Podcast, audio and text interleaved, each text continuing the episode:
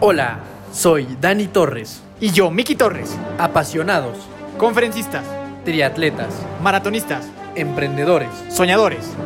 hermanos, Bienvenido a nuestro podcast. donde tu evolución personal es nuestra única misión. Los hermanos de fuerza están. Mi queridísima llamada familia de fuerza, ¿cómo están?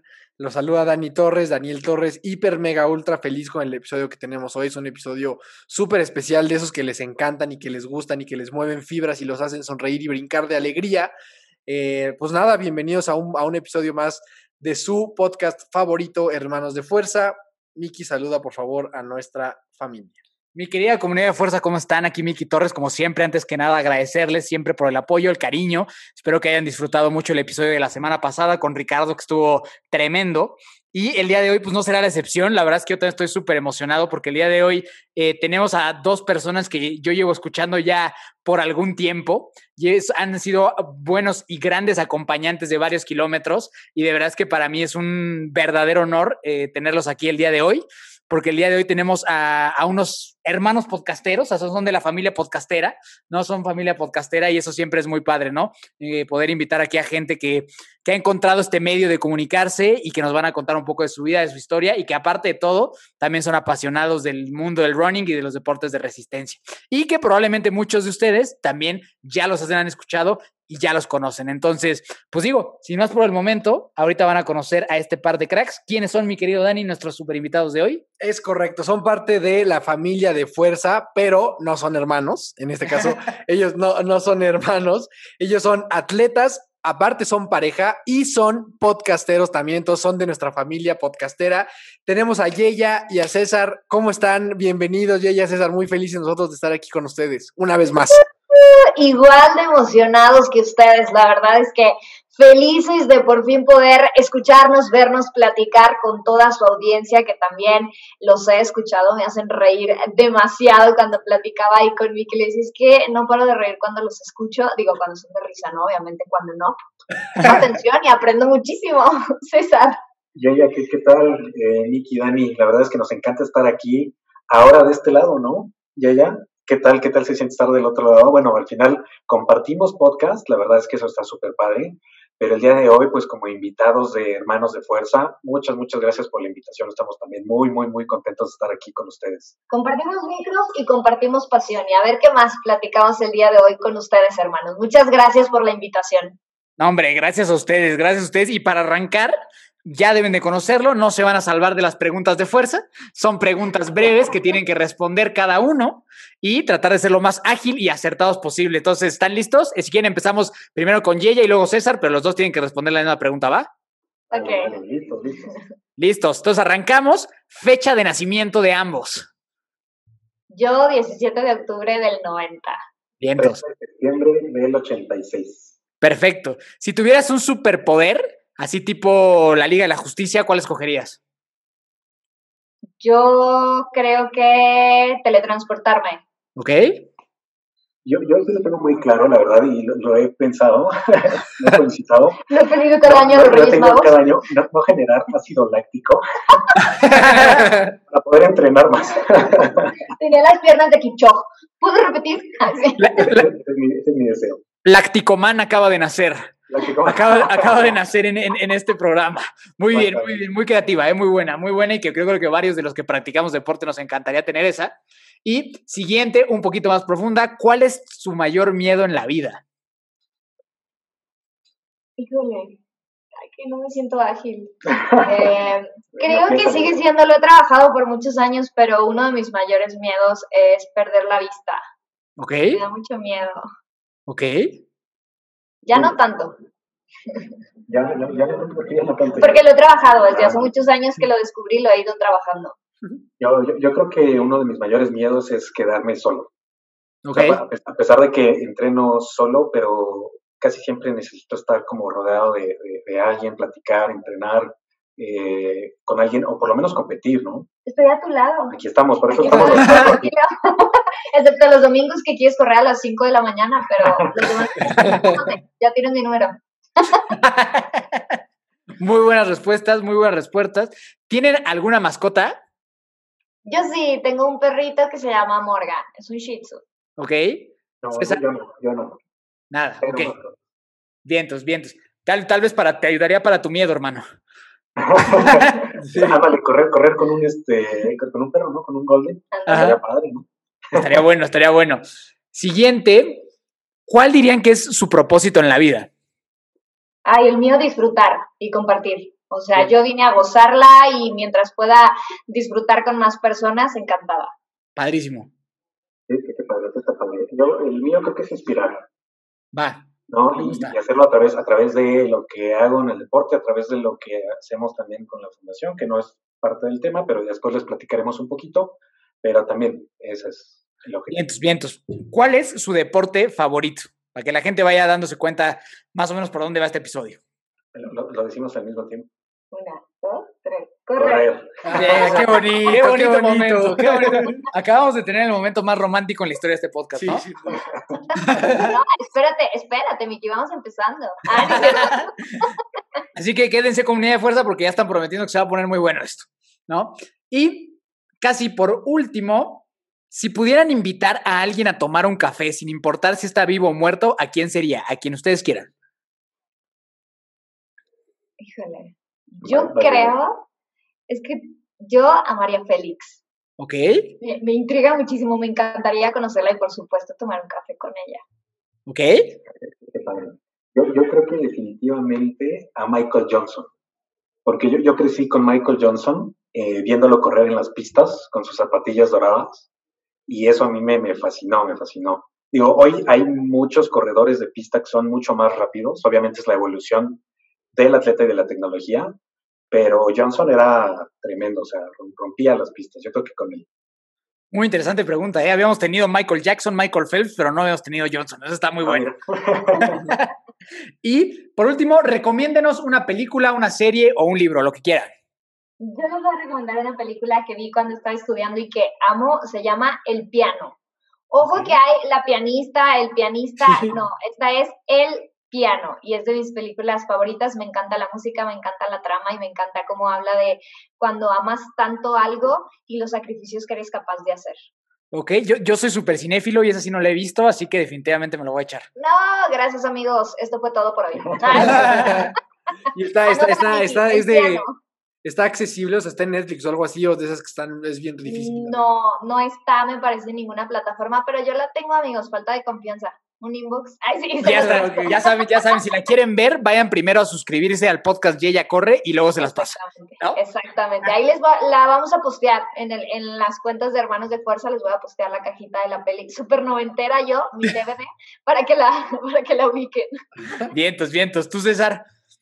Yo, la verdad es que nos vamos a salir del tema, ¿no? Pero bien, digo, es parte.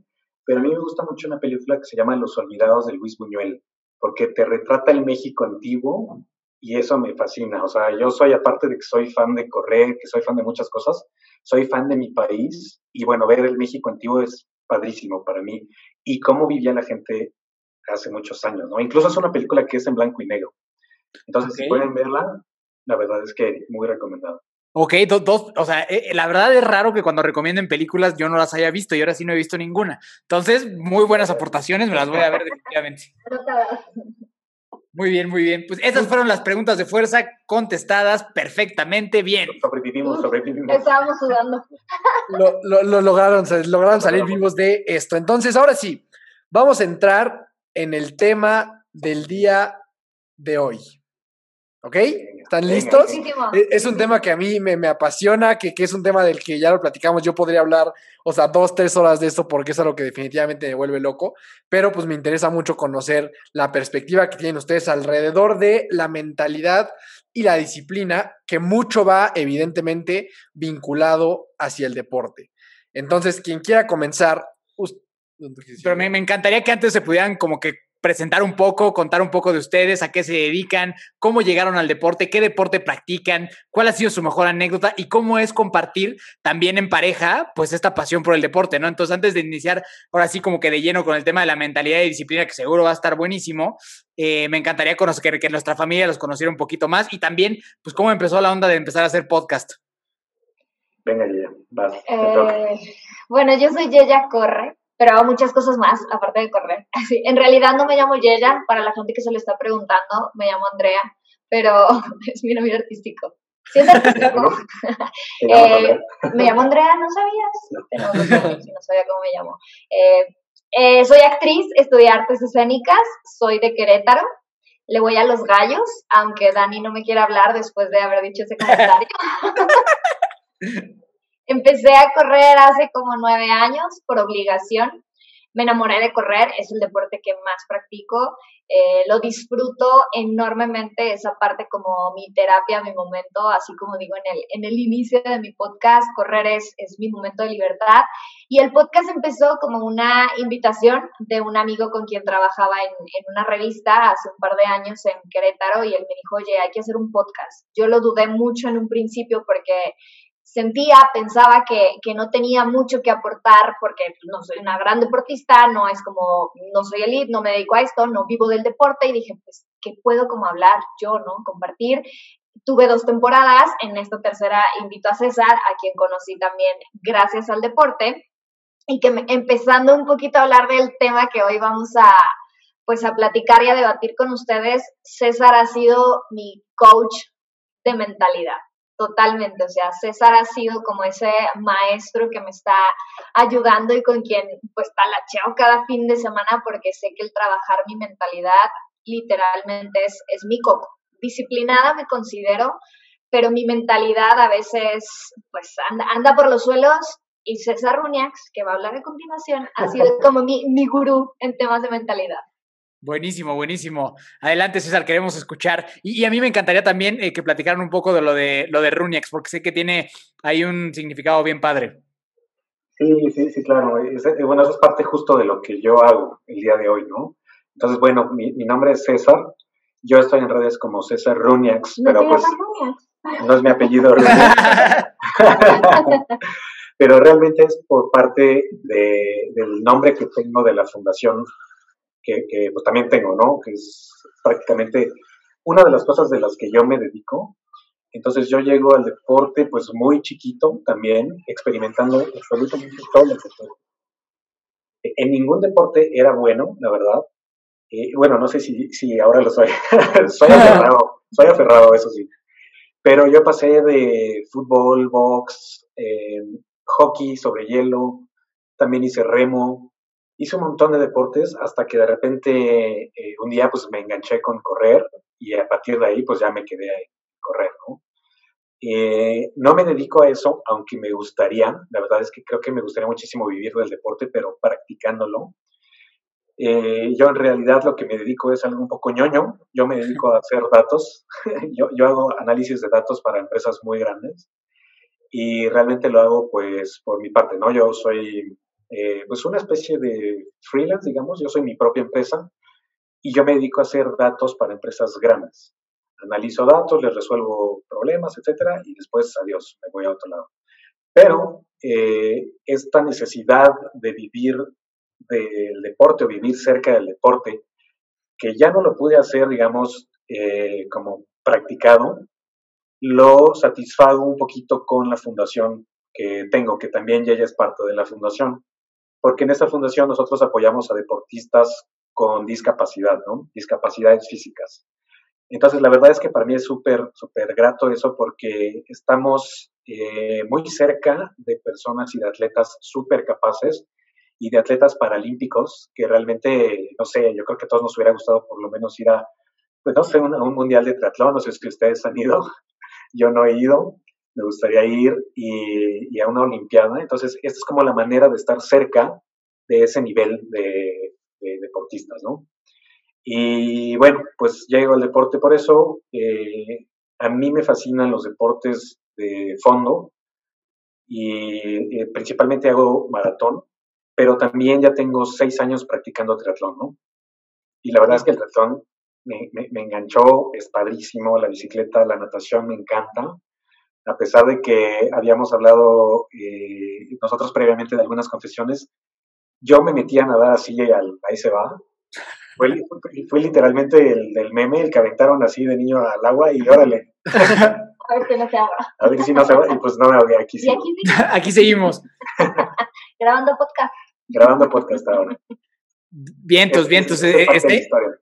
Está increíble, está increíble. La verdad es que Comunidad de Fuerza, si, si no han tenido la oportunidad, vayan, vayan a escuchar a César y a Yeya en su, en su podcast, que es increíble y también hablan de cosas súper padres y tienen invitadazos. Entonces, para nosotros de verdad es un honor tenerlos aquí, conocerlos un poco más, llamarlos amigos. Así que, pues, bienvenidos a su casa. Y ahora sí, pues vamos a entrarle al tema que se va a poner bueno, que justo como ya Yeya empezaba a decir, eh, creemos, los, creemos, creo que los cuatro, que la parte mental y es, es, es, otra disciplina, o sea, es otra disciplina en este tipo de deportes, ¿no? Y lo platicábamos un poco en el, en el episodio que tuvimos la, la fortuna de grabar allá con ustedes. Entonces, me encantaría, o no sé si tú quieres agregar algo más, Dani. No, no, no, sí, a mí me gustaría eh, por empezar por preguntarles eh, a los dos un poquito cuál es su, su definición de, la, de, las dos cosas, ¿no? Porque creo que también es un tema de repente medio ambiguo.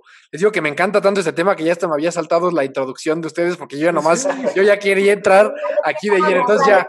dijo Dani. Sí, exacto, entonces ya, ya, ya puedo, ahora sí, ya es el momento.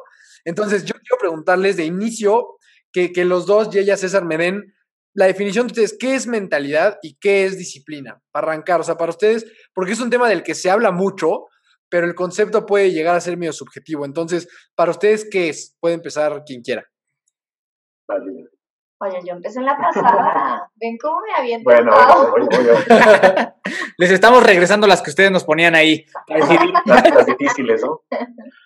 Bueno, no, para mí la verdad es que la disciplina es algo que está presente siempre, o sea, desde que yo me acuerdo, siempre en la escuela, porque yo nunca fui yo nunca fui de los niños estrella, ¿no? O sea, entonces, para poquito eh, superar como esa parte de no tener buenas calificaciones, yo siempre tuve que ser muy disciplinado.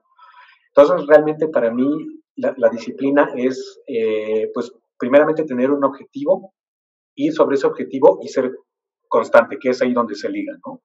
Entonces, esa parte para mí es como la definición de la, de la disciplina, saber qué es lo que quieres, saber hacia dónde vas y luchar por conseguir ese objetivo que tienes. Y eh, la parte de la mentalidad. La parte de la mentalidad, eh, igual, o sea, creo que se liga muy bien, pero la parte de la mentalidad es decirte a ti mismo que puedes hacer las cosas. Con eso creo que podría resumirlo. Decirte a ti, oye, si puedo hacer esto, lo puedo lograr, puedo superar ciertas cosas, puedo superar dificultades, puedo dar más puedo ir un paso más allá. Creo que eso es para mí la definición de mentalidad. Me gusta, me gusta, me gusta. Dios mío, qué fuerte, qué preciso. No sabía que íbamos a tener examen. no estudiaste. Eh, para todo.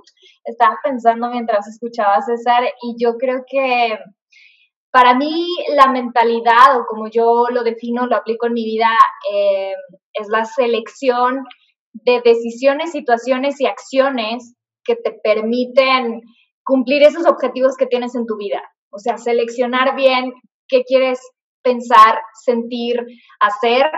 Y un ejemplo de ello es la disciplina. Creo que la disciplina para mí es la decisión consciente de las acciones que debes de realizar para llegar a eso que elegiste. O sea, creo que se adquiere definitivamente que todos podemos ser disciplinados, que se necesita mucha voluntad, mucha paciencia, pero sobre todo esa decisión y ese compromiso de intentarlo y de seguir haciéndolo todos los días, aunque no salga perfecto, aunque no sea como otros esperen, aunque no sea incluso como tú lo pienses, es esa decisión de seguir intentando y de tratar de ser mejor para ti serían mis. Estuvo muy bueno, ¿eh? Yo creo que están así de, diccionario, así, así una quote vamos a sacar de estas definiciones, están muy buenas. Pasamos al examen. No, totalmente. Con honores, con honores.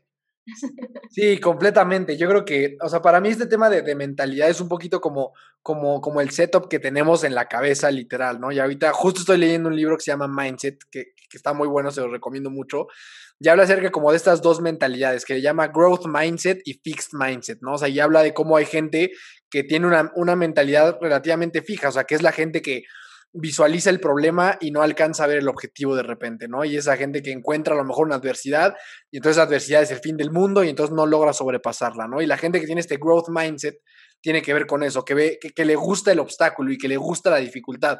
No sé ustedes qué piensen acerca de ese tema, o sea, porque para mí es un tema bien importante.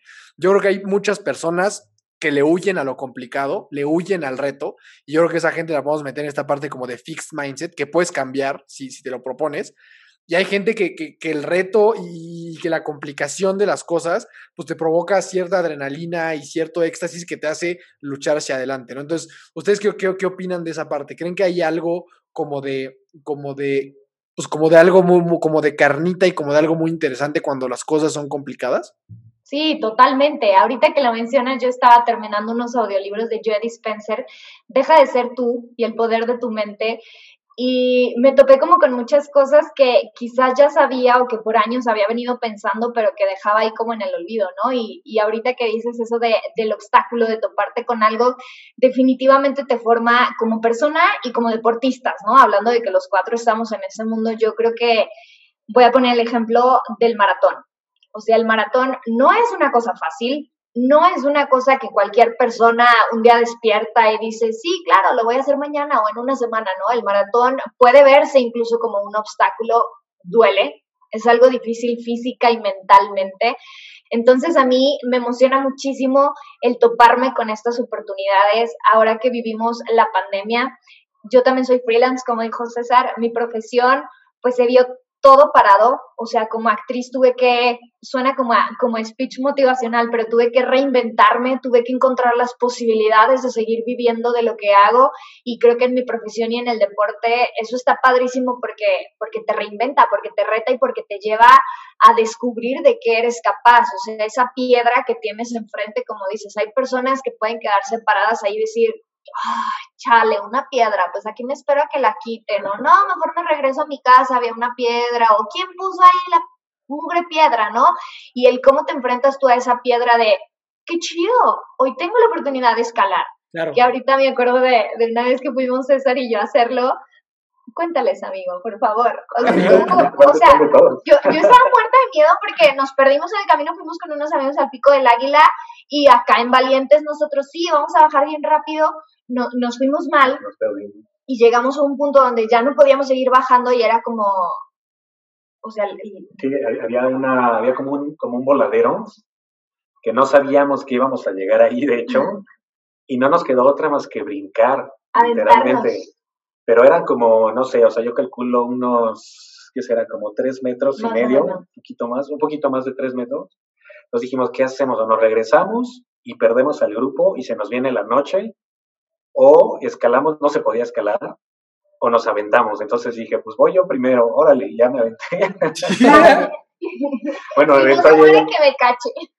Y caché a Yaya después. ¿no? Y justo eso pensaba ahorita, ¿no? O sea, tuvimos la oportunidad de llegar a ese punto de crisis o decisivo de la vida, un obstáculo, y decidir qué hacer en ese momento. Y creo que, que esta mentalidad de la que hablábamos hace un momento, pues te lleva a tomar esa decisión. O sea, pudimos haber dicho, no, pues hay que gritarlos hasta que nos oigan, o aquí nos quedamos porque qué peligroso. Y no, o sea, sí está peligroso, pero aventé a César, no le pasó nada. el, el resto es historia, ¿no? Sobrevivimos. Sí, justo hay, hay, hay un estudio que súper interesante que, que vi, que, que me encanta, que tiene que ver con esto de la dificultad. Porque lo que hacía este estudio era que le preguntaba a un grupo de personas ¿en qué momento te sientes inteligente? Literalmente esa era la pregunta. ¿Cuándo sientes que eres inteligente? Y las personas que tenían como este fixed mindset, como este mindset de, de, no crecimiento, decían, cuando las cosas me salen bien rápido, cuando lo que hago luego, luego resulta, cuando hago algo y rápidamente sale bien. Y los que tenían este growth mindset, la respuesta era, cuando después de tratar mucho tiempo y de intentar muchas veces obtengo un resultado positivo. Cuando algo que me costó mucho trabajo de llevar a cabo, al final lo logro hacer. Y es, y es una diferencia absoluta y, me encantó por eso, porque creo que hay, o sea, sí creo que hay como una correlación prácticamente directa entre cómo afrontas un obstáculo de, de una manera o de otra, con una mentalidad u otra. Sí. Fíjate que Dani, que yo, ahora sí que yo nunca me había puesto a pensar eso, pero ahorita que me lo dijiste, creo que toda mi vida ha sido un growth, growth mindset, porque, o sea, re, realmente, como les decía yo, desde chiquito nunca fui aplicado en la escuela y a mí siempre me gustó como que vivir sobre, sobre la presión, ¿no? Y, y de repente, oye, ¿sabes qué? Que ya te tienes 20 extraordinarios, ¿no? Y ¿qué? ¿Tantos? ¿De dónde salieron tantos si solamente llevo 10 materias, ¿no? Entonces, eh, como siempre, mi vida siempre fue así, siempre. Y, y, la verdad es que a lo mejor aquí, este, Miki, como hermano mayor, me podrás entender. Yo también tengo una hermana, yo soy hermano mayor, y a mí siempre me aventaban al ruedo, ¿no? Así de, oye, a ti te toca hacer esto, a ver cómo sale. Y yo, oh, puta, ok, bueno, vamos. Entonces, siempre, siempre, siempre, siempre. Y obviamente eso como te va forjando un carácter, ¿no? Es eso te va forjando. Y, y ya después, pues aplicado al deporte, es súper importante, porque la verdad es que yo creo que los cuatro debemos de tener como esa misma mentalidad porque nos gustan los retos, o sea, ya de entrada que te avientes un maratón, que te avientes un 73, eh, un Iron, híjole, la verdad es que dices, ¿era necesario? Pues realmente no era necesario, pero sí. aquí estamos, ¿no? límites, como debe Y justo yéndome por esa línea, quisiera que nos compartieran por qué hicieron su primer maratón. O sea, porque, porque la verdad, o sea, ¿por qué lo hicieron? ¿Cuál fue, ¿Cuál fue esa razón por la cual dijeron, pues lo voy a hacer, ¿no? Porque para eso justo se requiere, yo creo que este tipo de mentalidad, ¿no? Como decía ahorita César, inscribiste este tipo de eventos, ustedes dos que ya eh, han corrido maratones, pero me gustaría ir al primero. ¿Por qué lo hicieron? O sea, ¿qué fue lo que los motivó, los movió? Y después, bueno, primero contéstenme esta y yo te les hago otra. César. Bueno, mi primer maratón realmente lo hice por güey, literalmente. No se vale presumir, amigo. Aquí a nadie se le desmiente. No, no, no, porque eh, mi primer maratón yo lo tenía planeado justamente antes, un año antes de que salieran estas letras famosas, ¿no? Las de México, aquí en la Ciudad de México. Y en ese tiempo, pues todavía no había tanto auge de maratón. Entonces yo dije, bueno, me voy a inscribir. De hecho, ni siquiera me inscribí hasta creo que una semana antes que, que, que dije, bueno, ahora sí, no lo voy a hacer. Obviamente empecé a entrenar, pero entrené muy mal, entrené, me entrené yo solo. Y tontamente, y siempre lo he dicho, no sigan esto, no sigan, no sigan este consejo. Yo, yo, yo siempre digo en los episodios, yo soy como el ejemplo de lo que no se debe hacer, ¿no? Pero ya después lo corrijo. Hay que aprender. Eh, tontamente, una semana antes de correr mi competencia, pues me fui a entrenar 42 kilómetros, ¿no? O sea, me eché un maratón, me eché un maratón completito. ¿Una semana antes? Una semana antes. Porque dije, oye, pues quiero ver cómo se siente correr un... Para ver si voy a aguantar. Para ver si voy a aguantar la próxima semana, ¿no?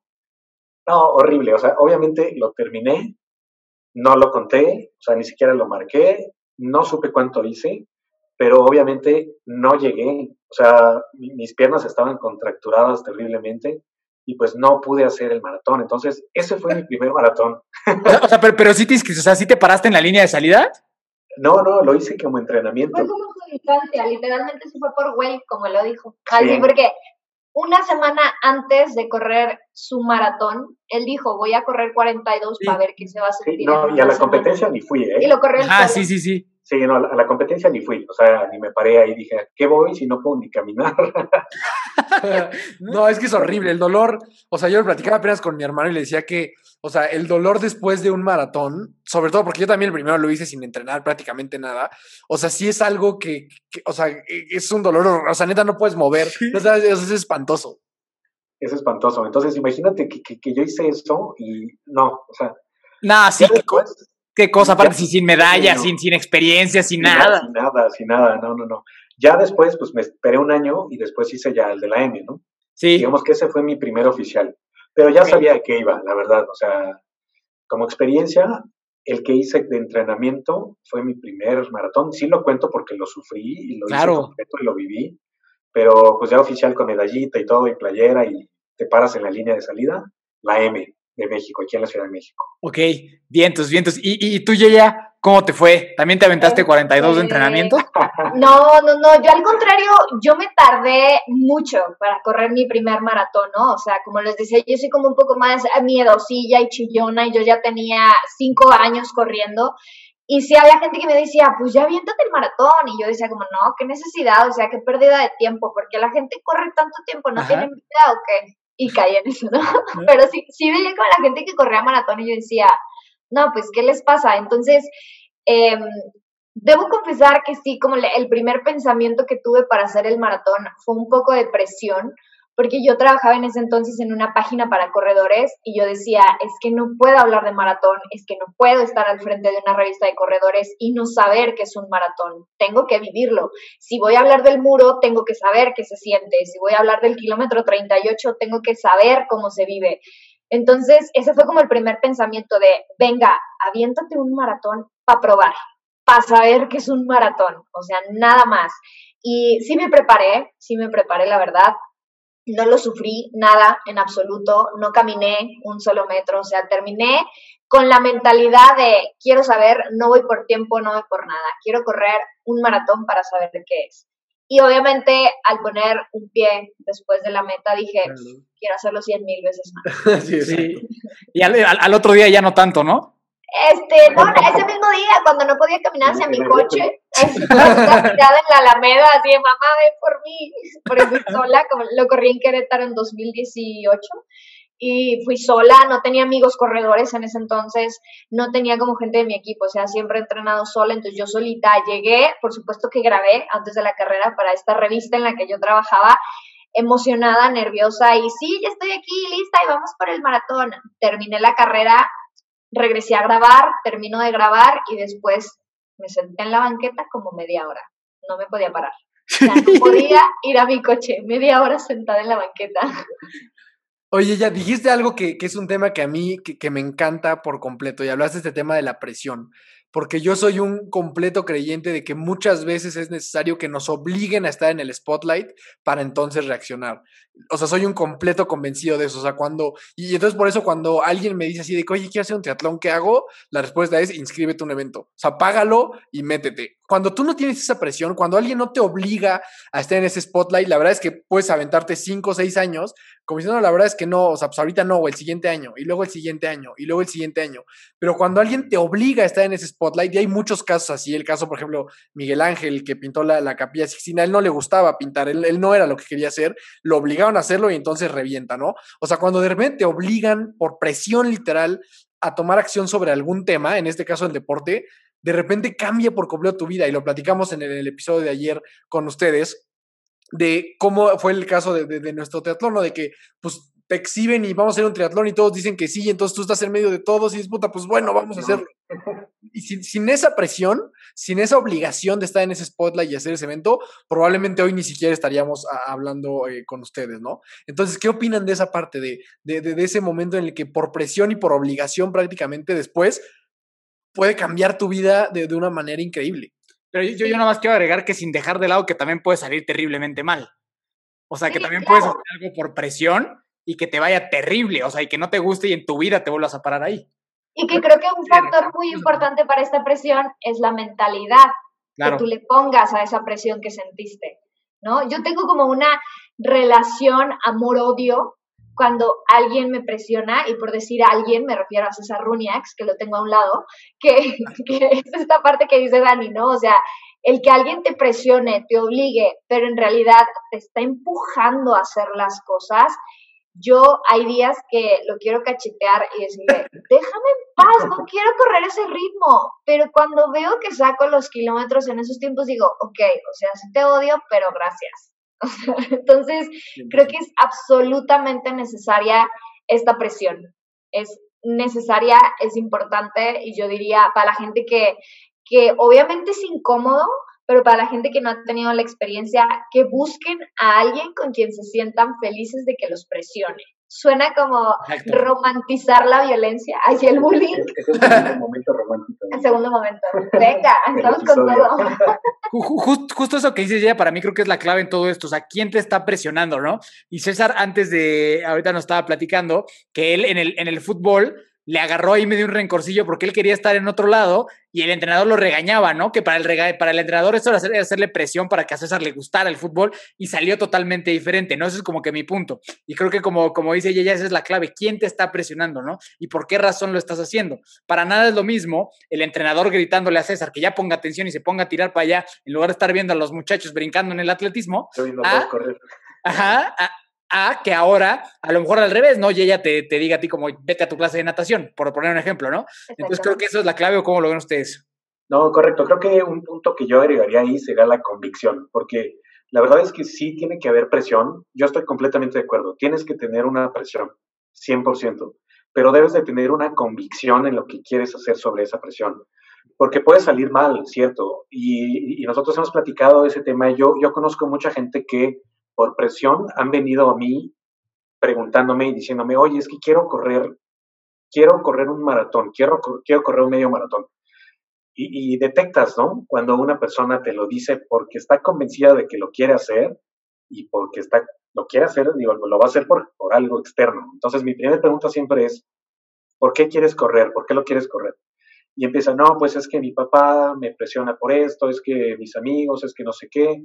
Muchas veces dicen, es que quiero dejar de, de fumar quiero dejar de beber y lo quiero hacer. Entonces, primero, lo, lo, lo, tienes la convicción de hacerlo, lo vas a lograr. Si no tienes la convicción, en cuanto te levantes a las 5 de la mañana a entrenar, a las 6 de la mañana a entrenar, lo vas a dejar.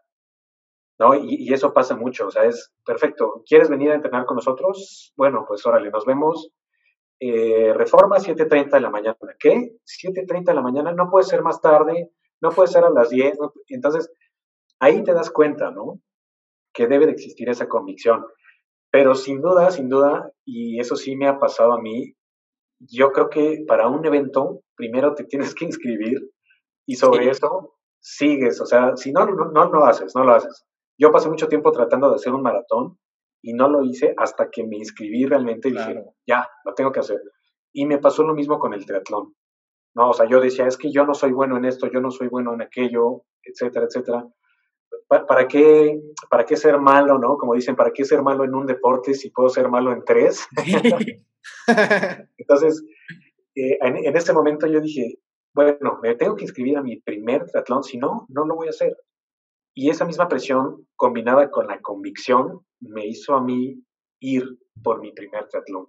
Sí, claro. Aquí creo que la pregunta natural eh, que les tenemos que hacer a ustedes para probar esta teoría que tenemos es, ¿Cuándo se va a inscribir Yeya a su primer triatlón? Vamos a ver si funciona. Vamos a poner, vamos a poner a prueba esto. Tengo tres personas presionándome en este momento. Estaba, de hecho, estaba planeado para el año pasado y, y más que presión, yo lo decidí porque fui a, a, ver a César en ese triatlón, a echarle porras y dije, este va a ser mi primer triatlón, claro. San Gil. Ah, está increíble, es muy, muy, muy padre evento. Fui a, fui a San Gil a, a ver a César y dije, está decidido, aquí lo voy a hacer. Pero 2020 no lo quiso así. Pero 2021 o 22. 22, 2022 probablemente. Hace una semana César me dijo, oye, voy a hacer el triatlón de Huatulco, vente. Y yo como, falta un mes, no sé nadar. O sea, creo que sí fue demasiada presión. Y dije, que, que hubiera salido mal, eso es la salido mal tengo, tengo que ser responsable, no quiero aparecer en el periódico así de una corredora intentó nadar y murió. Así en el, en el Pod, triatlón de Huatulco. Dije, podcaster no. se pierde en el mar de Huatulco, ¿no? Algo así, dije, mejor, o sea, sí, gracias por presionarme, lo acepto, lo asumo, pero dame chance. Dame chance. Sí, sí, sí. Entonces, aquí está en exclusiva el debut de Yeya Corre en el Triatlón San Gil 2022. Ahí está, firmado. Ya está. Y está grabado. Y está grabado, está grabado. Y nosotros vamos a ir también, para no dejarlo, yo me comprometo a ir a San Gil 2022. Yo voy, porque San Gil es Ahí pues ya estamos, ya, ya to, to, todos vamos a ir. Ahí está, ahí está ya la, la, la, presión que tanto, que tanto pedía. Para mí la verdad es que sí, sí es un tema fundamental. La verdad es que yo siempre que me he puesto en posiciones incómodas de presión, la, me acuerdo que la, la primera vez que di una conferencia fue igual. O sea, mi papá me dijo, te voy a invitar a una conferencia a mis clientes, es, es, ya está el evento, está programado, tan, tan. Puta, dicen, o sea, es la primera vez que lo voy a hacer. A mí sí, siempre, la mayoría de las veces, estar en una posición de presión e incómoda me ha llevado a crecimientos que volteando hacia atrás digo, wow, o sea, fue a raíz de esa presión que si no hubiera existido nunca lo hubiera hecho. Entonces, o sea, como para ir dando algunos puntos claves a nuestra audiencia, yo creo que para mí lo importante es ese, o sea, como que te des la oportunidad de estar incómodo. O sea, una vez en tu vida, date la oportunidad de estar incómodo, de, no sentirte, esta onda de salir de zona de confort suena como, como muy romántico y filosófico, pero es real, o sea, date una oportunidad, una oportunidad de, ejercer presión y de salir de la zona que conoces y, atrévete a aventurarte en algo que te incomode y que te genere, y que te genere, o sea, que, que, no, que no estés a gusto. Y yo estoy muy convencido de que eso te va a llevar al crecimiento. Y entonces entramos ahora a esta parte de la disciplina también, ¿no? Eh, ¿Qué papel juega en su vida, en el día a día, ser una persona disciplinada para bien, porque yo creo que puede haber gente disciplinada con muy malos hábitos, ¿no? Entonces, en su caso, ¿qué papel juega en su vida día a día la disciplina? Mira, antes, antes de, de ir sobre esa, sobre esa pregunta, la verdad es que me gustó mucho lo que dijiste y quisiera cerrar este último punto diciendo que lo peor que te puede pasar cuando haces algo que sales de tu zona de confort es que aprendas algo nuevo y que tengas algo nuevo que contar. No te puede pasar otra cosa. O sea, digo, por ahí podemos hablar de diferentes puntos y a lo mejor algo un poquito más arriesgado, lo que sea, pero la verdad es que lo peor que te puede pasar es eso. Y mañana le vas a contar a alguien, oye, ¿qué crees? Este, que me tocó dar una conferencia en frente de tantas personas, que acabo de hacer mi primer triatlón, me subí apenas a la bici, me enclipé, lo que tú quieras creo que eso es bueno, ¿no? Y pasando al punto de la disciplina, la verdad es que creo que la disciplina, pues es, es todo, o sea, eh, puedes tener, puedes tener eh, un plan de entrenamiento, puedes estar inscrito incluso ya a una competencia, puedes eh, ir a dar, no sé, esta conferencia que tú decías, una plática, pero si tú no tienes una disciplina y si tú no estudias, si tú no lo haces, va a llegar el día y te vas a quedar igual. Entonces, si tú tienes una competencia y no entrenas, no tienes esta disciplina y no tienes esta pasión, cuando llegue el día vas a decir, oye, mejor no lo hago, ¿no? No entrené, no tuve la disciplina, no tuve la constancia. Entonces yo creo que eso es parte súper importante, no solo en el deporte, pero pues yo lo decía en todo, en todo, porque eso fue parte de mi vida también. O sea, yo tuve que ser muy disciplinado toda mi vida para poder salir adelante de los estudios porque realmente no aprendía absolutamente nada. Entonces, la, disciplina me llevó a, salir adelante realmente. Eh, yo me quedé pensando ahorita que estaba cerrando César el tema de la presión y que tengo un ejemplo clarísimo que normalmente es César el que me presiona, pero el año pasado yo lo presioné a él porque tenía muchas ganas de lanzarme del paracaídas y César nunca le había pasado por la cabeza aventarse de un paracaídas. Entonces yo le dije, ¿te da miedo o qué, no? ¿Tiene miedillo o qué? Y lo, digo, no, nunca quise como presionarlo tanto, pero sí fue como un, me voy a aventar de un paracaídas, ¿jalas o qué? Se animó y ahora quiere lanzarse de nuevo. Entonces, es lo que decía César, puede ser que descubres y digas, esta vieja está loca, no lo vuelvo a hacer, o puede ser que digas, está bien chido, va de nuevo. Entonces, para mí con eso cierro el tema de la presión, dejarnos presionar, seleccionar bien a la persona que le vamos a permitir presionarnos e identificar qué voy a hacer con esa presión que a final de cuentas es un estímulo. Y ese estímulo nos lleva, para mí, a la disciplina. La disciplina yo siempre he creído que, como lo dije en un principio, es esa selección de decisiones. Para mí es el salvavidas que literal está ahí en mis competencias, pero no solamente hablando de deporte, sino en cualquier aspecto de mi vida. La disciplina muchas veces para mí es eso que no se ve o que muchas otras personas no, no ven, pero que cuando logras algo te preguntan, oye, ya, ya, es que cómo le hiciste, oye, ya, ya, es que yo quiero hacer eso, ok, levántate temprano, ponte una meta, siempre tenla en mente, trabaja por ello, enfócate, descubre cómo vas a hacerlo, no te des por vencido, date chance de caerte, pero levántate, todo eso es disciplina. O sea, disciplina es seleccionar bien lo que vas a lo que vas a pensar, lo que vas a hacer, es ponerte una pequeña meta cada día y comprometerte contigo a hacerlo. Entonces, puede ser que que muchas personas no lo vean o que incluso tú a veces digas, ¿por qué o para qué estoy haciendo esto? Pero para mí es eso, la disciplina es ese salvavidas que, que si lo vas inflando poco a poquito en una competencia, en un momento de tu vida, ahí va a estar. Increíble, increíble, me gusta mucho, me gustan mucho esos conceptos. Y algo, pero algo que también es una realidad es que no a todos se nos da igual de fácil ser disciplinado. O hay en algunas cosas en las que puede ser más y algunas no tanto, ¿no? incluido el mismo deporte. O sea, a, mí me costó mucho ser, hacer el hábito y la disciplina del deporte, pero una vez que lo logré hacer, pues ya no, no se me hace tan difícil. Sin embargo, que tiene que ver con el mismo deporte y ser disciplinado en el gimnasio, híjole, a mí me cuesta hacer las sesiones de fuerza me cuesta muchísimo trabajo, ¿no? Y, pero las demás no me cuestan nada, o sea, sí me cuestan, pero no tanto, ¿no? O ahí ya tengo la disciplina. Pero dentro del mismo deporte, en mi caso, hay algo que se me complica también, ¿no? Entonces quiero eso justo preguntarles, ¿a para ustedes es fácil o no es fácil ser disciplinado? Yo creo que es prácticamente imposible que alguien sea disciplinado al 100% en todo en su vida, pero eh, me encantaría que nos compartieran qué se les facilita y qué si de plano como que dices, híjole, eso la neta lo hago, pero sí está cañón. Yo tengo dos cosas que me cuestan la vida entera. Uno, levantarme temprano. O sea, odio, odio cuando tenemos que correr antes de que salga el sol. Me cuesta mucho trabajo. Y dos, la comida. O sea, mi disciplina para la comida, esa voluntad de decirle no a ese pastelito, a ese postre, de arroz con leche, hijo de la mañana. O sea, y César lo tiene, las dos. Entonces, creo que por eso me dejó como presionar, por eso le dije que sí, después de meses de insistir. Porque César, César es muy disciplinado en levantarse temprano y en la comida. Entonces son dos cosas que, que admiro mucho de él, que él tiene y que yo no y que por supuesto me ayuda como a, seguir intentando porque no es fácil, definitivamente no es fácil. Esas dos cosas a mí me fallan mucho, lo reconozco. Y entonces. No, yo, creo que a mí, la verdad es que yo sí soy muy disciplinado para todo, ¿eh? Pero también podría decir que soy radical. O sea, si hay algo que no me gusta, no lo intento. Ni, ni, lo hago, ni lo hago.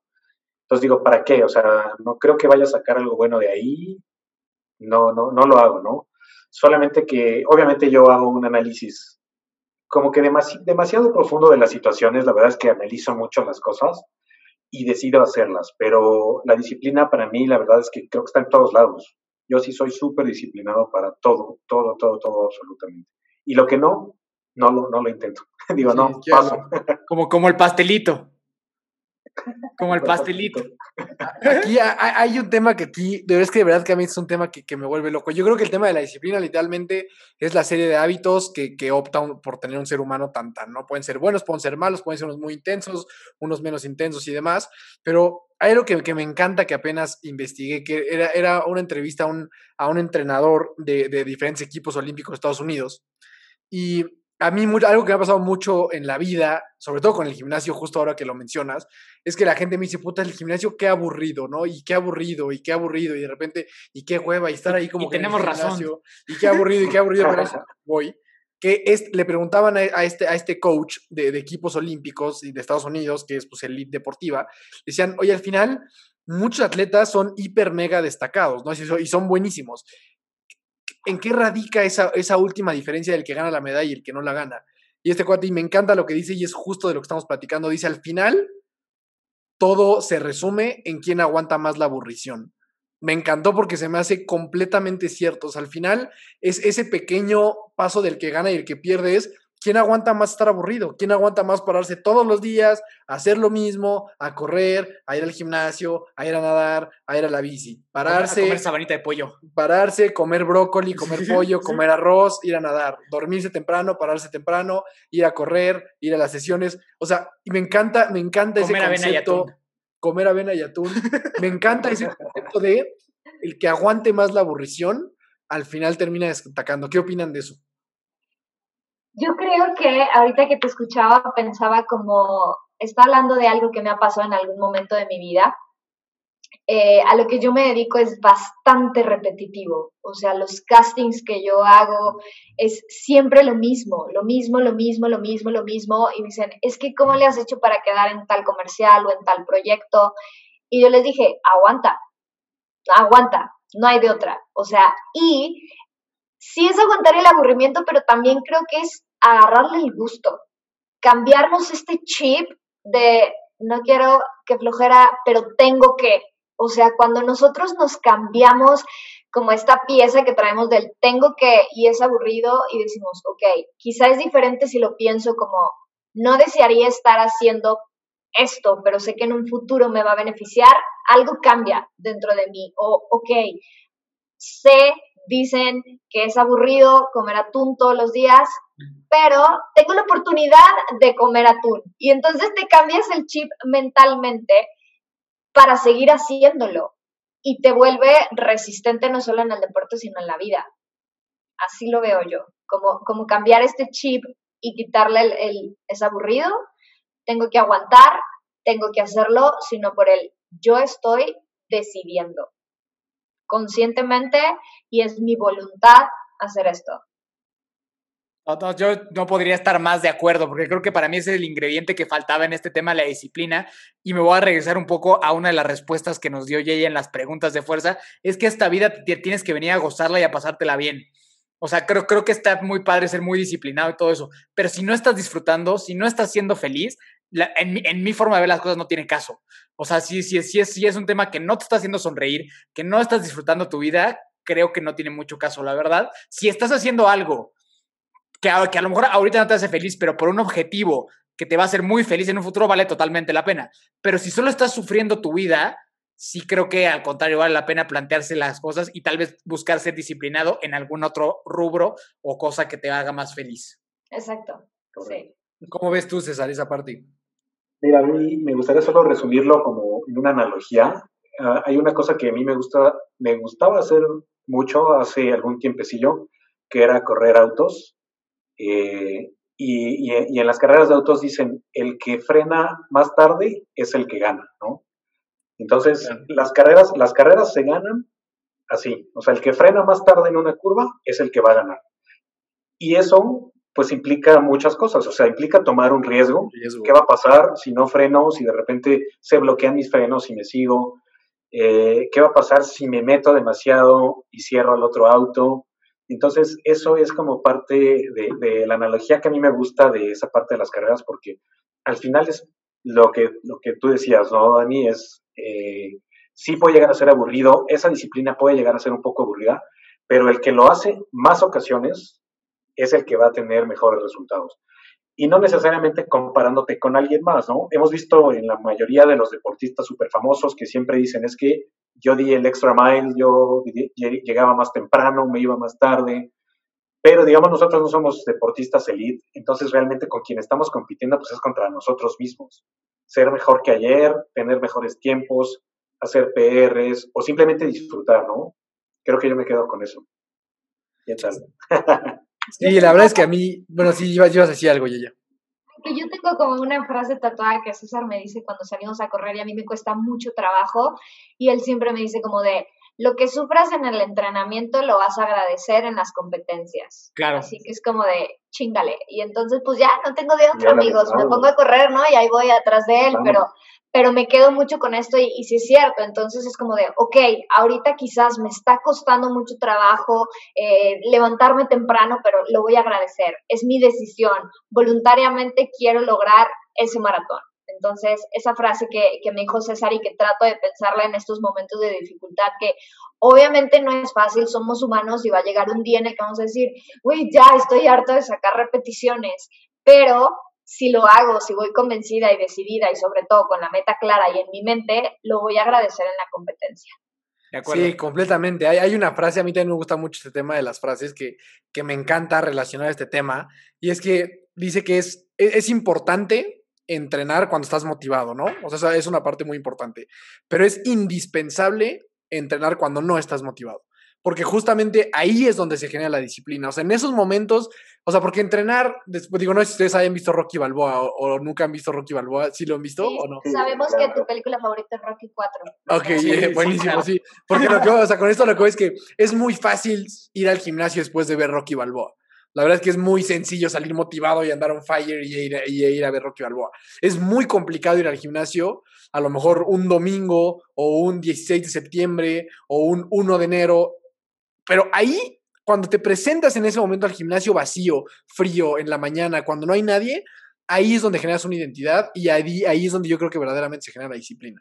En ese momento más difícil. Cuando, es, cuando estás motivado, la realidad es que no, no es muy complicado. Es importante presentarte, entrenar cuando estás motivado, pero creo que cuando no estás motivado, es indispensable estar ahí, porque creo que ahí es cuando se construye esa, esa, esa fundación sólida de, de quién eres como deportista o como cualquier otra cosa que quieras hacer en tu vida, ¿no? Es el ejemplo claro son los gimnasios en enero, o sea, literal. claro.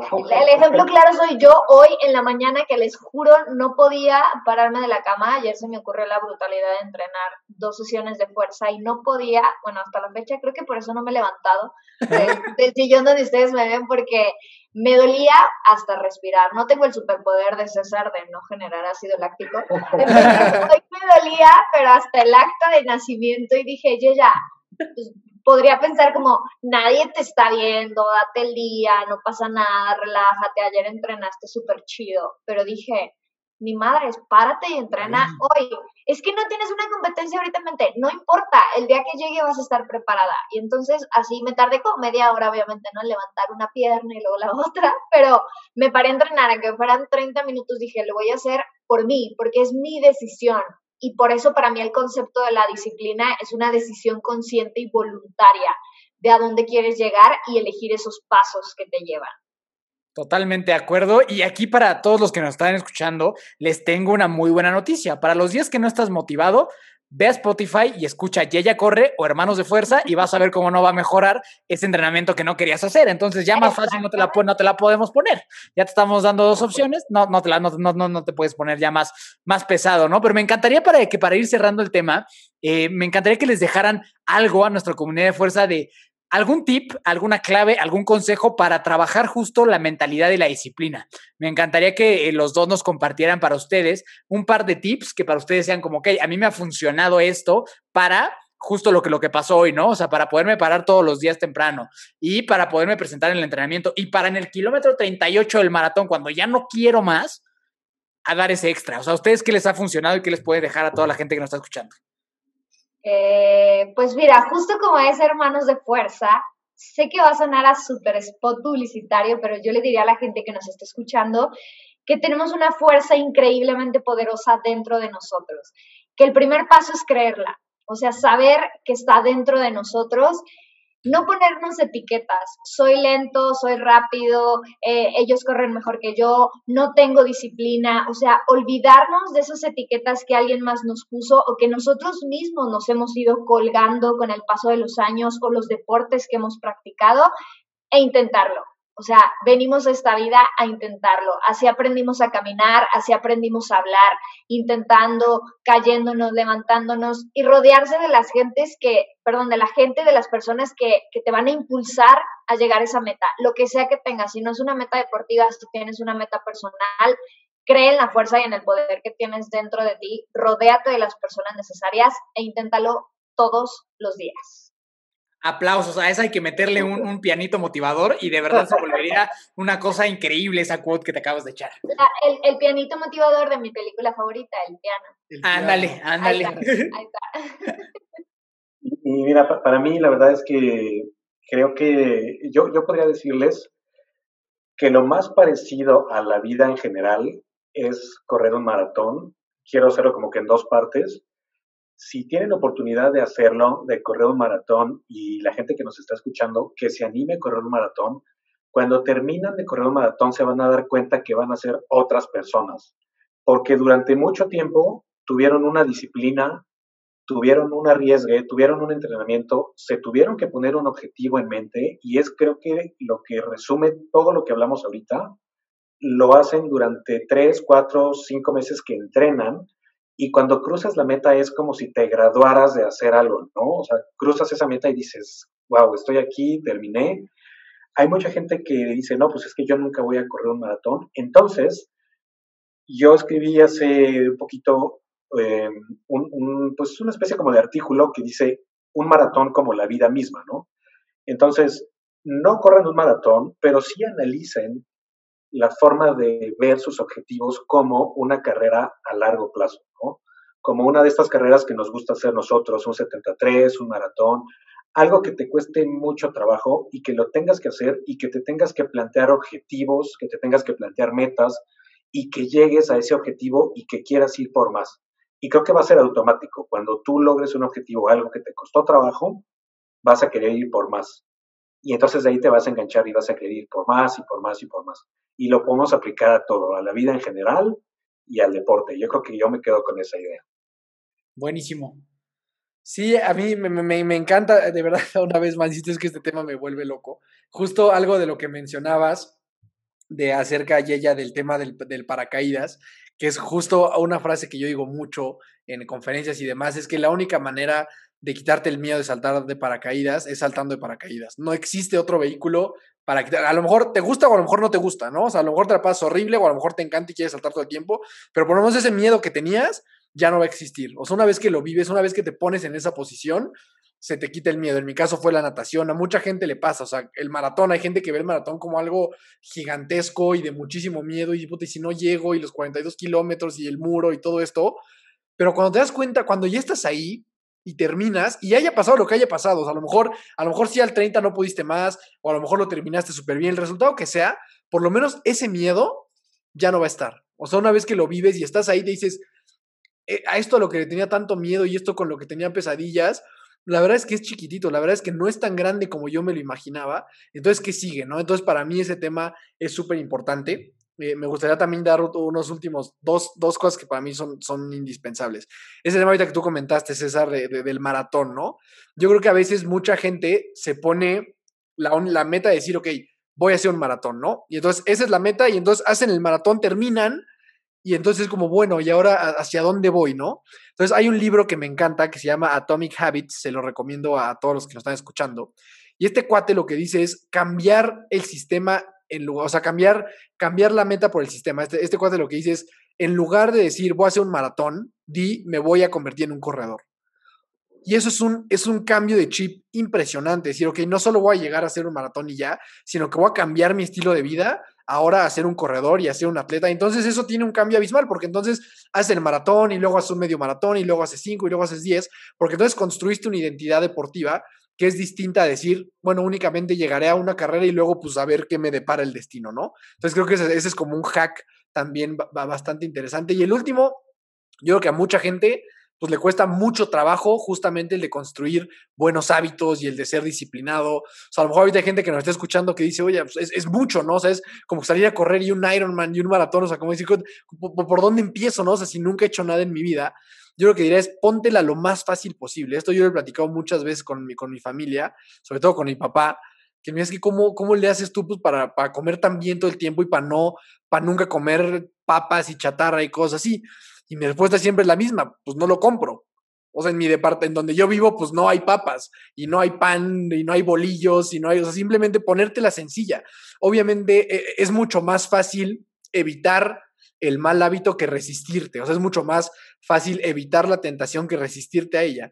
Entonces yo les diría, pónganselo lo más fácil posible. Si quieren dejar de comer mal, no compren mala comida, o sea, que en su casa no haya mala comida. Eso definitivamente les va a facilitar muchísimo eso. Y así con muchas otras cosas, o sea, el tema de correr, pon tus tenis al lado de tu cama, este, pon tu ropa ya lista. O sea, hay muchos hacks que tú puedes hacer como para ponerte fácil el hábito y que no sea tan abrumador cambiar de un día a otro absolutamente todo lo que haces, ¿no? Entonces, para mí, eso serían como las últimas tres cosas que, yo, que yo diría, no sé si quieran agregar algo de, de esa parte. Yo cerraría con dos frases que ahorita que te escuchaba venían a mi mente. Em, decías, cuando la gente ve una meta, un maratón como algo gigantesco, ¿no? O como algo muy grande. Hace un tiempo me tocó hacer una campaña publicitaria de una cerveza. No vamos a decir marcas, pero esa, campaña me fascinó porque el comercial que yo hacía hablaba de romper tus miedos y la frase del comercial decía, si sientes miedo, es que estás pensando en grande. Y hacía eso que tenía miedo, ¿no? yo, a, mí me parece fabuloso tener miedos. A mí me emociona tener miedos porque tienes la oportunidad de hacerlo y de darte cuenta, como dices, que, ¿qué? Esto era correr un maratón. Claro que me dolió, pero ya lo hice, ¿no? Y entonces es fabuloso tener miedos, porque no es, no es miedo tenerle a cosas grandes. O sea, es, aprender a, a, que quizás el miedo es pensar en grande. Hay que, hay que animarnos a tener estos miedos y yo cerraría con esta frase que creo que todos hemos escuchado, el cuerpo es capaz de lograr lo que la mente puede imaginar. Y yo le agregaría aún y más. Así que a pensarlo, a soñarlo y a hacerlo, que todos somos capaces. ¿Qué tal? Gran cierre, ella ¿eh? ya gran cierre. gran cierre. Perdón, me inspiré, me inspiré no, con no, está bien, está bien. Yo, yo, lo único que le podría decir y que siempre les doy ese consejo, arriesguense, la verdad, háganlo, háganlo, no se van a arrepentir lo que quieran hacer, no importa. Y pónganse un objetivo, pónganse una meta, vean un ejemplo. Eh, está padrísimo que nos escuchen en los dos podcasts, en el de Yaya Corre, en el de Manos de Fuerza. La verdad es que creo que ahí van, van a encontrar bastante inspiración. Y, y, si tienen dudas o si quieren encontrar inspiración directa, pues escríbanos, ¿no? Que nos escriban, que nos digan, oye, ¿cómo le hago para hacer esto? Seguro que nosotros los vamos a poder apoyar. No somos entrenadores, pero seguro que los Pero somos buena onda. Somos buena ¿Quieren onda y los? Escríbanle a. Vientos, vientos.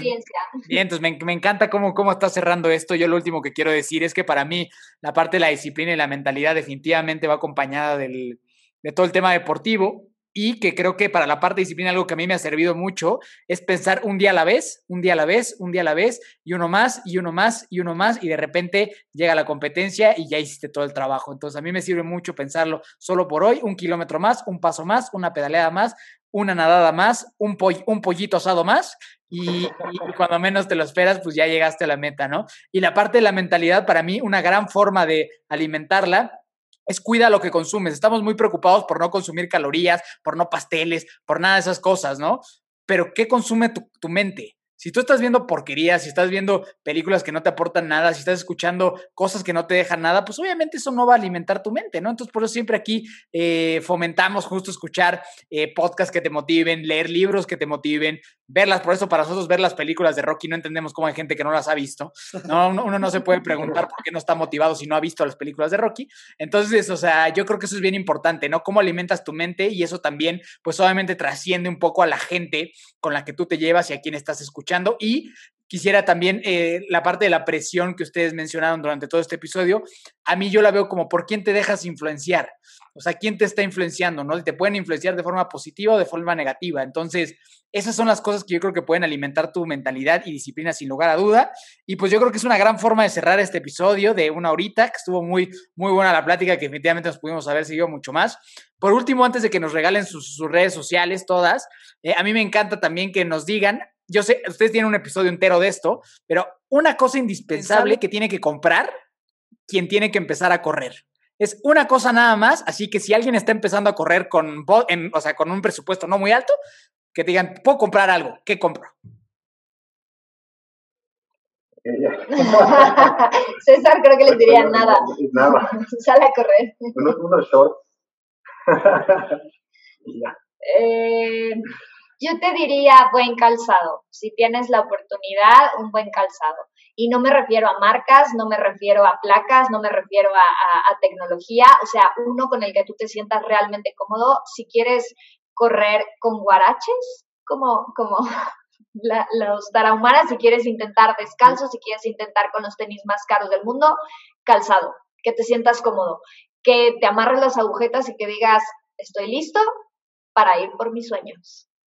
Vientos, vientos, buena Ándale. frase. Y para, para ti, César, que dice que eres este, un ávido consumidor y amante del puti short, ¿sería tu respuesta a esa?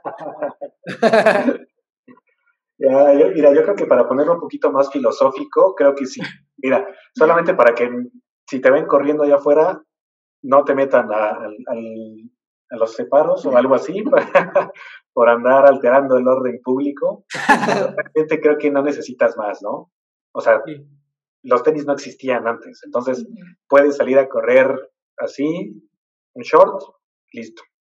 Ese Vientos. sería mi elemento. Ya, ya, ya el largo del short depende de tu confianza y qué tantas pasiones quieres, le- quieras levantar, ¿no? Exactamente, exactamente. Pues de verdad, muchísimas gracias por haber estado, nos las pasamos increíble, espero que toda la gente, no, no, espero, estoy seguro que toda la gente que nos está escuchando también se la pasó igual. Eh, de verdad es increíble poder conocerlos, Eh, bienvenidos a la, a la familia de Fuerza y será un gustazo poder seguir conviviendo con ustedes, seguramente vendrán más colaboraciones, nos cruzaremos en algún entrenamiento, seguro tenemos que ir a correr un día juntos, estaría increíble y pues bueno. Triatlón de San Gil deberías de considerar patrocinarnos porque te vamos a llenar el changarro, parece ser. Entonces, este, pues nada, ya saben, 2022, hermanos de fuerza, más ya corren San Gil y a ver a quién más vamos sumando en el camino, ¿no? Súmense, los vamos a presionar a quien necesite presión para que hagamos San Gil en 2022. Un placer, hermanos de fuerza. Muchísimas gracias, Miki, Dani. Gracias a las redes sociales que nos unieron y seguramente compartimos kilómetros y, ¿por qué no, más episodios? Muchísimas gracias. ¿Cómo, cómo Gracias, encuentran antes en, en redes sociales? A mí me encuentran como César-Rumiax. Y yo estoy como arroba Yeya Corre. Perfecto, y Bueno. también en Spotify así, ¿no? Sí, en, en Spotify sí está el podcast también, Yeya Corre. Buenísimo, pues de verdad, ya César estuvo increíble, mil gracias. Yo también creo que podríamos seguir hablando de esto 40, 50, dos horas más, pero hay que descansar y hay que dejar que nuestra audiencia descanse, motivados. Seguro ahorita ya mañana todos van a salir a correr En como short. en puti short y, y desenfrenados, como caballos desenfrenados. Y pues nada, de verdad, mil, mil gracias. Eh, fue un gusto grabar estos episodios y, y más que eso, conocernos, ¿no? Como dice mi hermano, seguro esto será una amistad y que probablemente en el futuro, más bien seguro en el futuro, estaremos compitiendo juntos en cualquier cosa, ¿no? Desde un triatlón, un maratón, un 5K, 10K, nos inventamos una carrera, lo que sea, pero, pero, pero me da mucho gusto saber que ya van a formar parte de, de nuestra familia de fuerza. Y pues nada, de verdad, mil, mil gracias y gracias a ti que me escuchaste y ya te quedaste con muchísimos tips súper valiosos para que puedas comenzar a tener una vida mejor de la que tienes actualmente. Nosotros creemos en ti, creemos en tus capacidades, en tu talento y creemos que lo puedes lograr. Mi nombre es Daniel Torres, Dani Torres, así me encuentras en todas partes. Daniel Torres con dos O's, TikTok, Twitter, Facebook, Instagram, en todas partes. Y en Strava, quiero que la gente me empiece a seguir más en Strava porque ahí nadie me pela. en Strava no tengo a nadie. Apoyo Strava, apoyo Strava, que nos sigan. Y que nos Sí. sigan. Este, y pues nada, de verdad, mil gracias y nos vemos la próxima. Pues muchas gracias una vez más a todos, que estén muy bien, cuídense mucho y recuerda que para mí el consejo más grande para iniciar a correr es únete a Equipo Senses.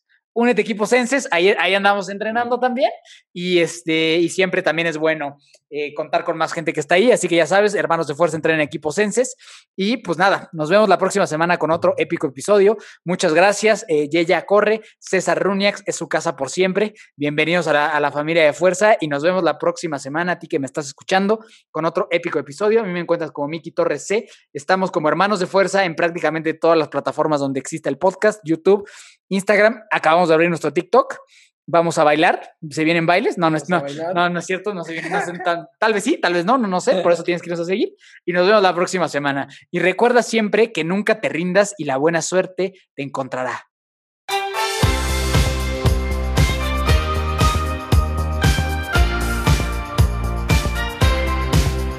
Na na na na na na na na